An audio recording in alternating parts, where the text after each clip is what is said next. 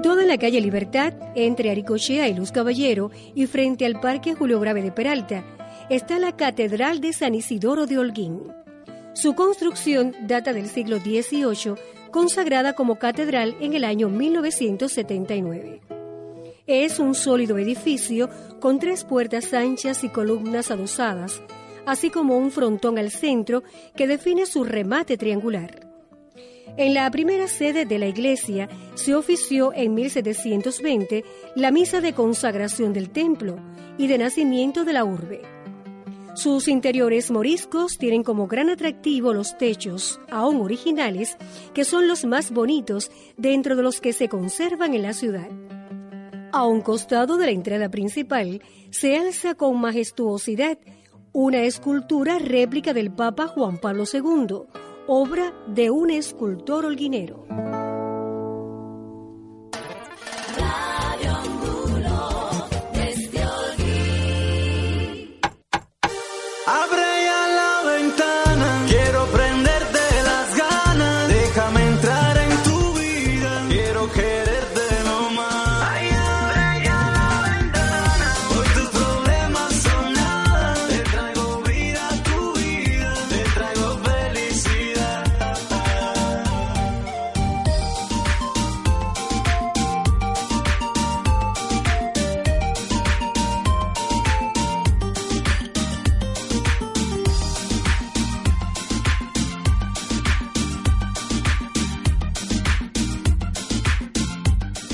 Hola mis amigos, gracias. El director general Carlos René Castro envía saludos a todos los que están en la audiencia.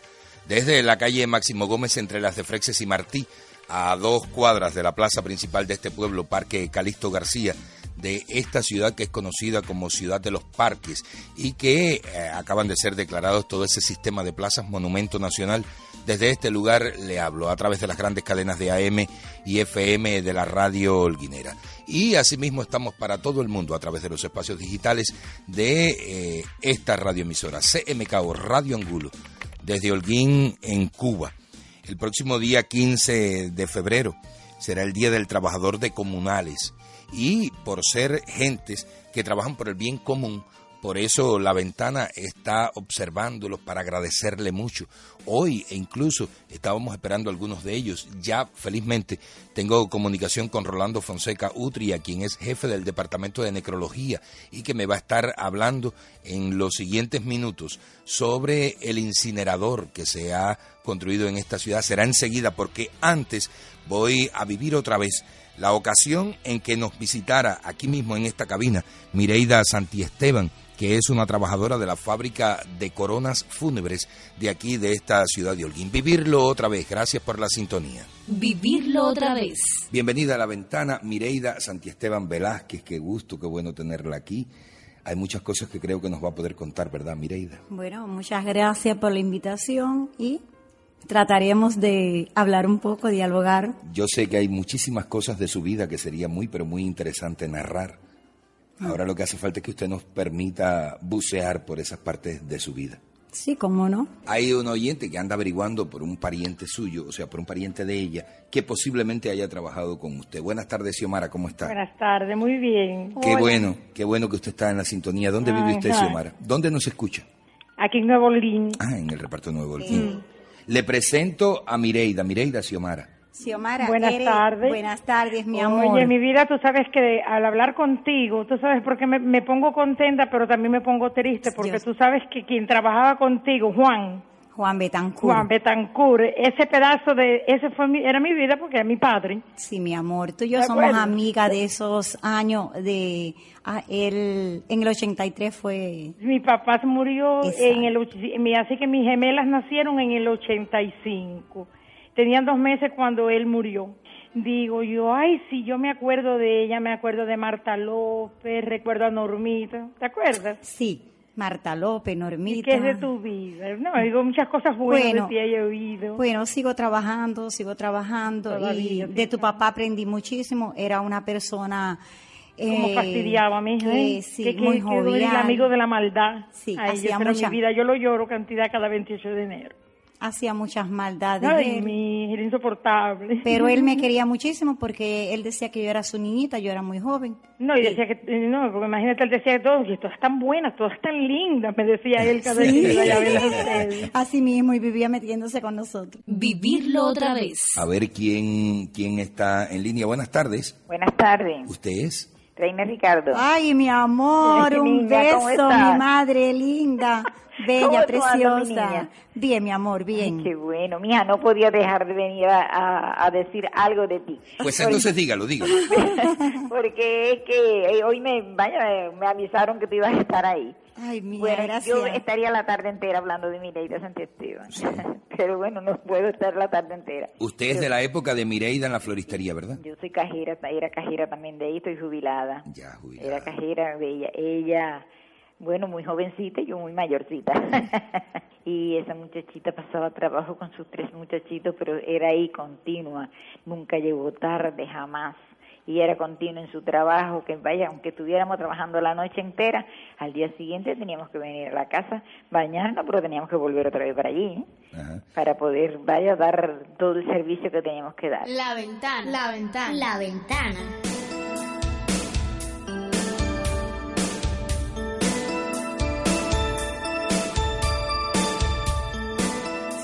Muy bueno aquella vez en que nos visitó Mireida Santiesteban de la fábrica de coronas fúnebres de aquí de Holguín. Esa fábrica se encuentra encima de la funeraria Los Álamos de esta ciudad.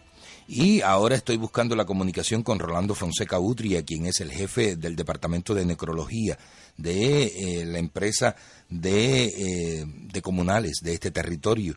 Rolando, si usted nos está escuchando, por favor, estamos tratando de localizarle por el teléfono que nos dio, pero da constantemente ocupado. ¿Será que dejaron descolgado el teléfono o será que están usando mucho el teléfono? Nos dan un chancecito para poder hablar con usted. Hay muchísimas personas que están interesadas en conocer sobre los servicios del incinerador que se ha puesto en esta ciudad, aunque eh, por supuesto que no es una costumbre muy común en, en los cubanos.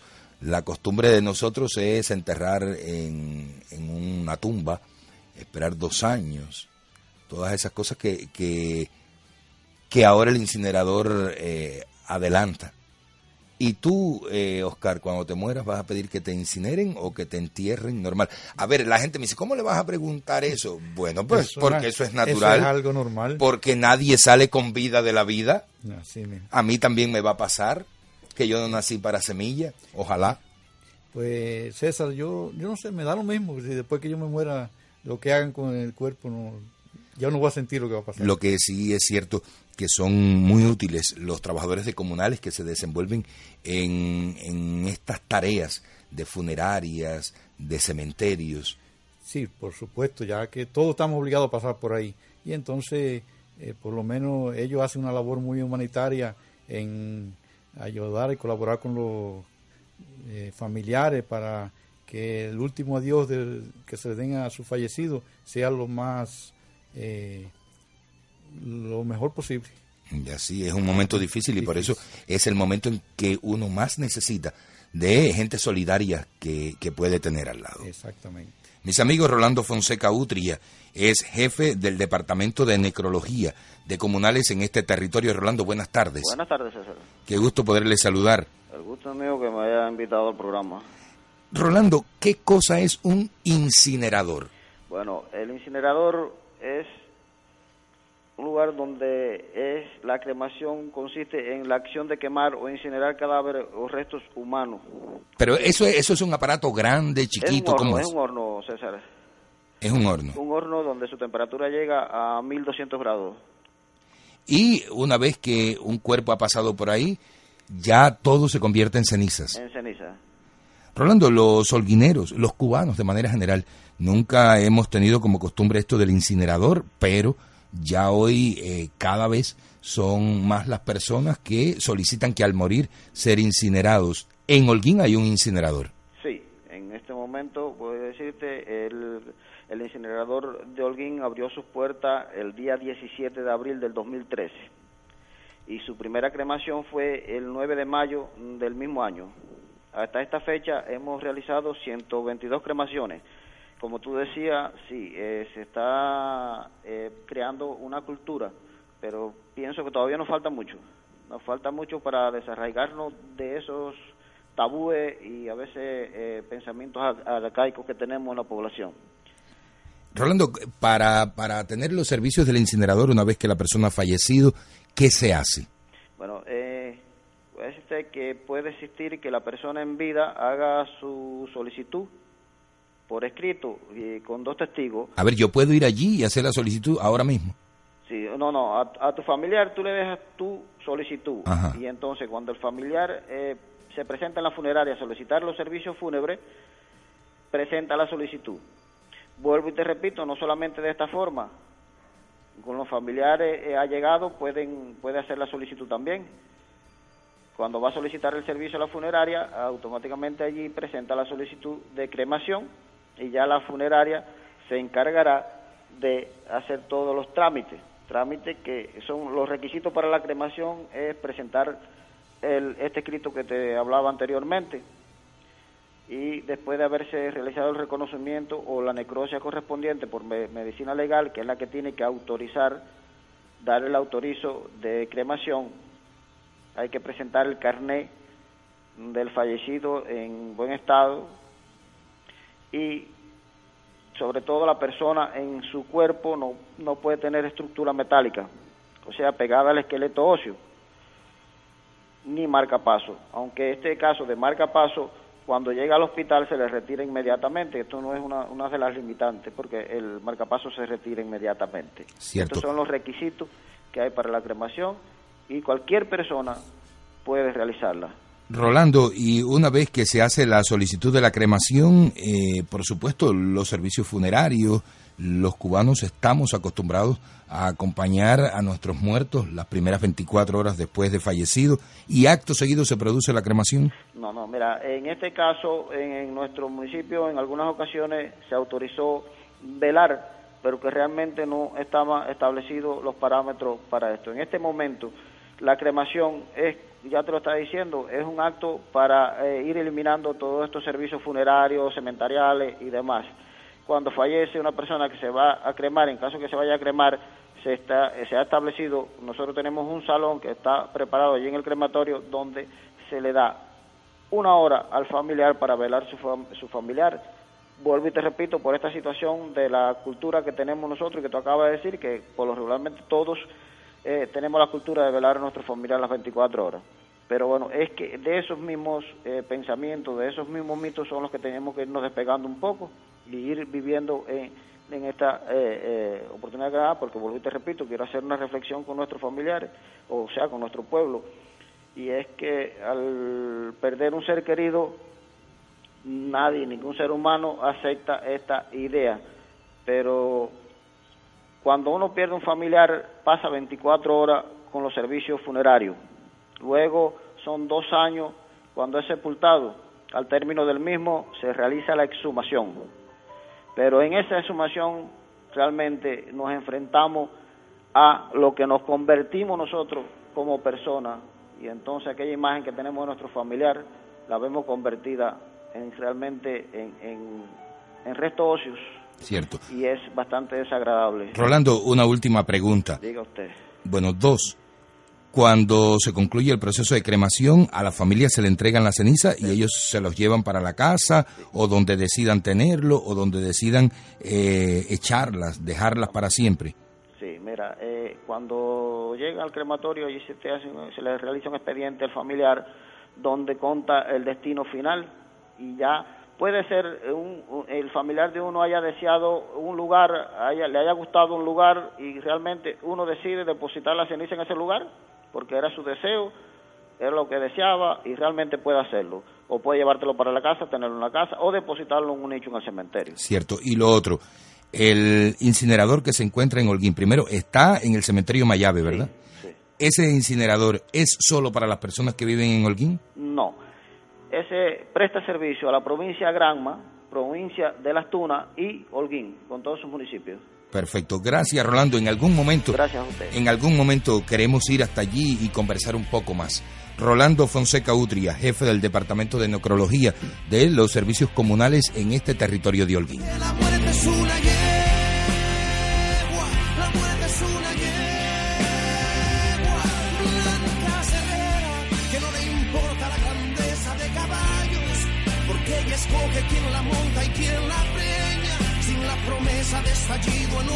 Años, sin garantía genética de estrella.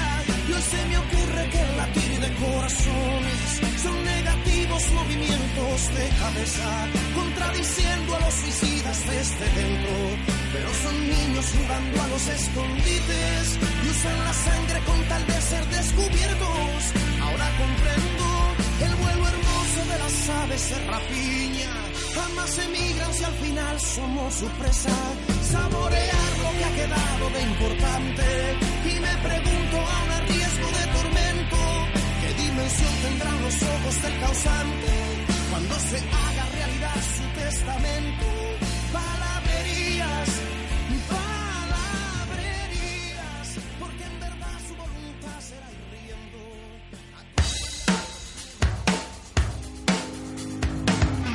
Me ha tocado el corazón hoy. Es lógico, no está muy alta la ventana No, esa. no, no, no. Está en el corazón de todo nuestro pueblo. Yo estoy seguro que este, este programa cada día gana en popularidad. Eh, ¿Para qué contarte de tu programa? Es lo más bello que tiene Radio Angulo, mi amor. Hoy se escucha La Ventana desde otro estudio radial. Su radioaudiencia especial siempre más amigos gana. Convirtamos nuestro corazón en una gran casa de huéspedes para que entren todos los que quieran y solo salgan los que puedan. La ventana. La ventana. La ventana.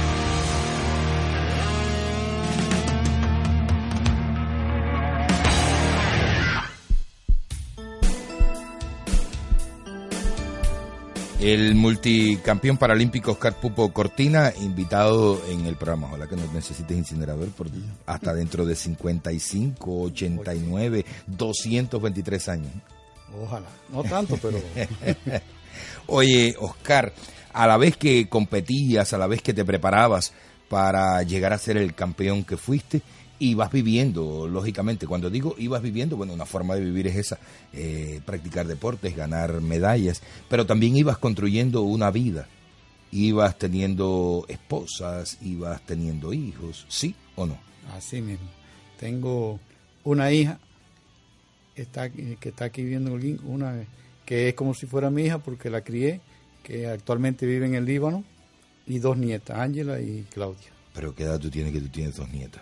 Sin 49 años, yo voy a cumplir 50 ya. Ya, pero creo que los muchachos están apuraditos. Sí. Porque yo tengo exactamente la misma edad y todavía, Todavía no no tengo tiene nietos. nietos. Ah, bueno, Aunque me gustaría, quiero que sepas, me gustaría. Oscar, ¿cómo fue eh, esa parte de tu vida íntima? ¿Conociste una mujer? ¿Te casaste? Creo que después te divorciaste. ¿Cómo fue? Sí, mira, yo en el año 1985 eh, conocí a mi primera esposa, me casé, vine para acá, para Holguín. Eh, Cuando eso vive en Sagua, vine para Holguín. Estuve cinco años y tanto con ella. Después me divorcié. ¿No Me- tuviste hijos con No. esa primera esposa? Me casé con la segunda esposa, que es la madre de mi hija. Tuve alrededor de seis años con ella. Y me volví a casar ahora, que hace 18 años que estoy con mi actual esposa, que es la, la madre de la otra hija mía, que no la hice, pero la crié, que es lo mismo. Claro. Y entonces ya, ya llevo 18 años, pienso que ya he corrido un Esta sí ya es la definitiva. Yo pienso que sí. Eh, ¿Las esposas que has tenido también han sido invidentes o no? Sí, la primera fue invidente y la segunda no, la segunda veía perfecto lo que tenía problemas en un brazo. Y la actual eh, es normal, no tiene ningún tipo de dificultad.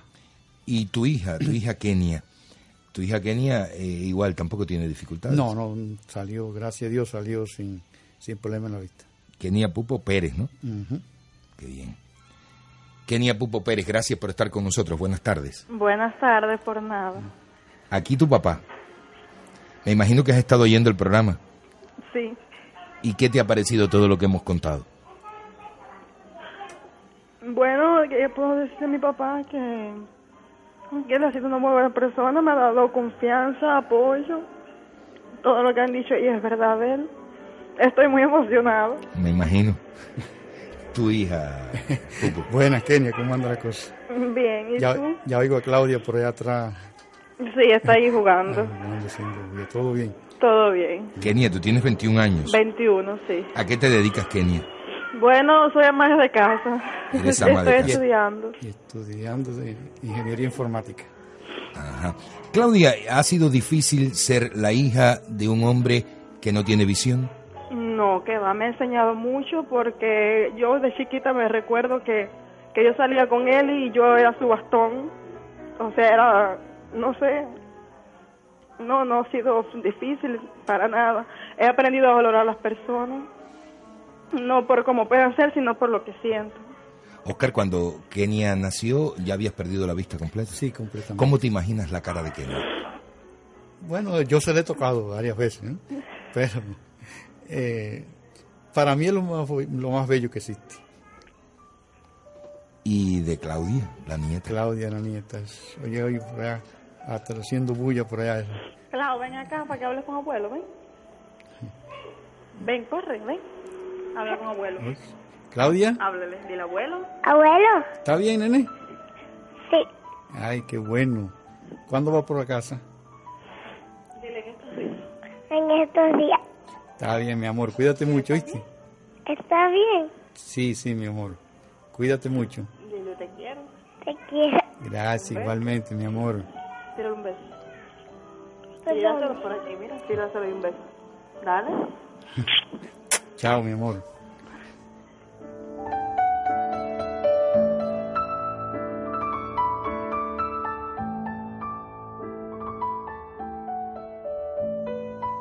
Piden en el guion que te haga hablar de tu suegra María Elena Torres. ¿Qué pasa con esa vieja? ¿Qué pasa con esa vieja? No, eh, esa vieja. ¿Cómo, ¿Cómo tú quisieras que fuera la suegra? Que estuviera la suegra, César? ¿Como la yuca o como la cerveza? Deja eso ahí. Deja eso ahí. Deja eso ahí y no vamos a tocar esa. No vas a tocar ese tema, bueno. Yo voy a hablar de la mía entonces, no de la tuya. Enseguida, pero antes vamos a saludar a la persona que te hizo tener esa suegra. Porque si no te hubieras casado con Yané, no tuvieras No esa, esa suegra. suegra. Yané, buenas tardes. Buenas tardes. Yané, ¿cómo es ser la esposa de un campeón? ¿Todavía el hombre corre fuerte? Bueno, sí, él corre fuerte en todos los eventos. Sí. Y en la vida, en la vida cotidiana corre fuerte también, para todo. Sí, cómo no. Oscar es un hombre muy, muy atrevido, muy, muy echado para adelante, yo diría. Porque para él no hay barreras de ningún tipo. Es buen esposo, buen padre, buen hijo, buen hermano y muy, muy bueno como, como persona. Yané, tú sí tienes visión. Sí, yo tengo visión. No hubo ningún tabú a la hora de escoger a un hombre que no puede ver. Al contrario, no lo cambio por ninguno que ve. ¿Por qué? porque Oscar tiene los valores que nadie es capaz de imaginarse y para él no existe, es que para mí, para mí, a veces digo que soy un poco dura con él porque ya yo no lo tengo como una persona que no ve y lo llevo a veces un poco fuerte, porque se me olvida que no ve porque él es muy atrevido y él no le gusta que dependa de, por ejemplo, de un técnico, de nada, él lo arregla todo en la casa, es capaz de hacer trabajo de plomería, de electricidad, de todo, de todo, ir al mercado, de todo. Es por el 14 de febrero, del 8 de marzo, Día de las Madres. Es muy especial. Ahí tienes a Yané. Nos vemos pronto en la casa, amor. Sí, mi vida. Bueno, Yané es que no se ve bien sino con el corazón. Desde el primer momento en que te vi, y hace tiempo te buscaba y ya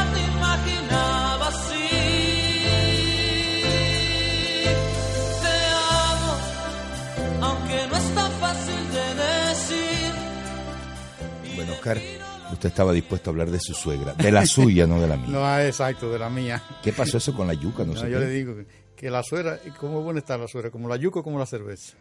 Como la yuca, ¿sabes cómo está la yuca? Dura y bajo tierra. Ajá. Y la cerveza, fría y echando espuma por la boca. o sea, que de cualquier forma eh, está bien. Está bien. Está bien. No, eso- A no ser que la yuca la hayan incinerado. ¿no? ya, eso es otra cosa. Oscar, ¿cómo te llevas con tu suegra? No, muy bien, por eso puedo darme el lujo de bromear con ella y, y todas estas cosas. Yo me llevo, ella es muy especial. ¿En qué sentido es especial? Eh, me ayuda mucho. Cuando ella llega a la casa, digo, ya yo digo a Yané, no le digo a Yané las cosas, digo, suegra, la comida tiene que estar temprano, suegra, el refresco, la merienda, suegra, esto. Ya yo, cuando ella llega a la casa, ella coge el mando de, la casa y, ya yo me estoy más tranquilo porque ya le caigo directamente arriba a ella. O sea, parece ser que es más, es más directa la comunicación y que consigues más cuando hablas con la suegra que cuando hablas con la esposa. Sí, se consigue más o más, más, rápido, que no es lo mismo. Más rápido. María Elena Torres, gracias por estar con nosotros. ¿Qué ha significado para usted tener un yerno como el que tiene? Muy buenas tardes. Bueno, para mí el significado, no sé cómo expresarlo, porque para mí Oscar es, es mi yerno, es mi hijo, es, como dice uno, el todo, el todo. Oscar es una gente especial. Especial, se lo ha ganado y lo quiero de corazón, aunque él va y no crea que es así, pero lo quiero de corazón. ¿Lo crees o no lo crees? Siempre lo creemos, lo que pasa es que me gusta bromear con ella. ¿Usted oyó eso de que la suegra debe estar como la yuca, dura y bajo tierra, como la cerveza fría y echando pero, espuma? pero de corazón lo dice de broma, lo dice de broma porque yo sé que yo sé que no es verdad. Y yo le dije en broma a él que yo quería a los yernos en el medio del mar, en un bote, sin regreso. Ah, esa es la canción de la suegra que dice que... Eh, yo la monto en mi voz. Ahí está la canción de la suegra, precisamente. ¿Cómo es que dice? ¿Cómo es que dice? La, la, pone, la llevaré, cada rato él cuando vea allá, ¿no? La llevaré a la playa, la montaré en mi bote. Y si el tiburón la quiere, que me vuelva el bote. eh, Oscar para mí es maravilloso. Gracias, vieja.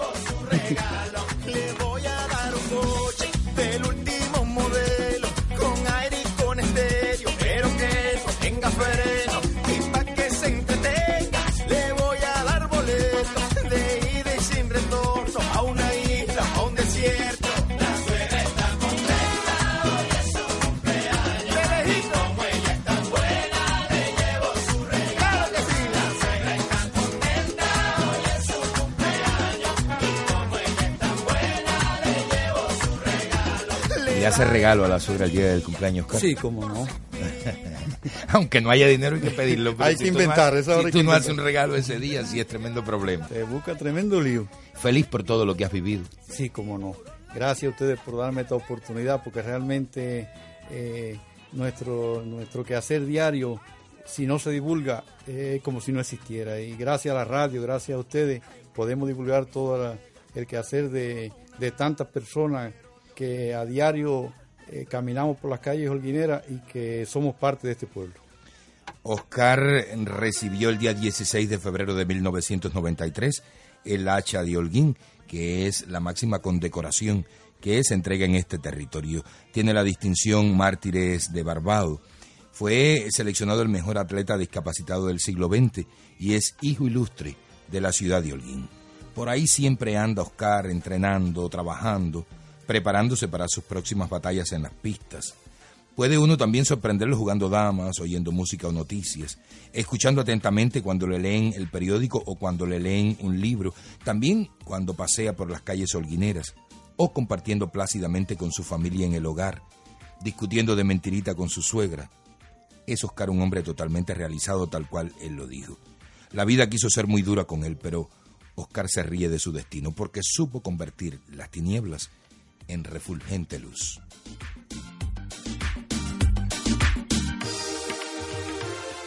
Equipo La Ventana, guion Omar Ricardo Leiva, asesora Natalia Díaz Riverón, asistentes del director Ana Mari Pichardo y Pedro Echavarría, hijo. Sonido y dirección general Carlos René Castro, soy César Hidalgo Torres. Muy buenas tardes, hasta el próximo sábado a las 2.